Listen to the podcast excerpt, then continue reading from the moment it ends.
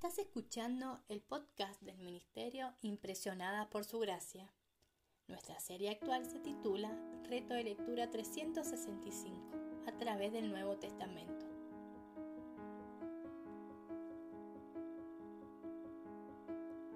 El reto de hoy es leer Mateo capítulo 5, por lo que te animo a que puedas abrir tu Biblia y nos acompañes en este episodio a estudiar este año el Nuevo Testamento.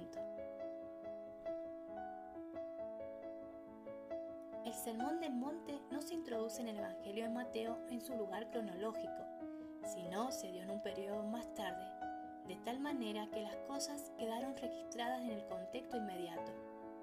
Era el verdadero orden que, habiendo introducido al rey y testificado de su carácter y su divina comisión, nos da a nosotros una pública declaración de los grandes principios de su reino y su relación con la enseñanza del pasado y el plan del futuro.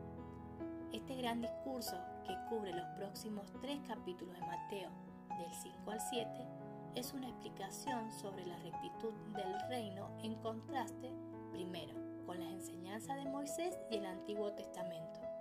Segundo, con la práctica y la conducta de los escribas y fariseos y los maestros religiosos de la época. Y en tercer lugar, con el mundo impío que está andando por el ancho y espacioso camino que lleva a la destrucción es necesario que tengamos claro el propósito de este gran discurso.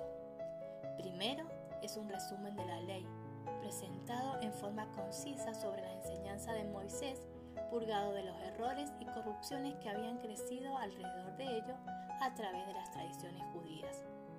En segundo lugar, es un resumen de la enseñanza ética del Nuevo Testamento, y eso marca un gran adelanto en la enseñanza moral sobre el Antiguo Testamento es una clase de presentación sobre la vida y la enseñanza de Cristo como el primer salmo en el libro de los salmos, que es un retrato del hombre piadoso y principalmente del Señor Jesús, el tipo supremo de toda piedad y bondad. El Sermón del Monte encuentra su única perfecta realización en el propio Cristo y está de pie como un retrato en la página de apertura de los Evangelios.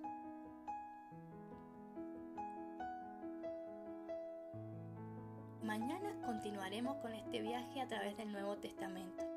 Nuestra oración es que el amor de ustedes abunde aún más y más en ciencia y en todo conocimiento, para que aprueben lo mejor, a fin de que sean sinceros e irreprensibles para el día de Cristo, llenos de los frutos de justicia que vienen por medio de Jesucristo para gloria y alabanza de Dios.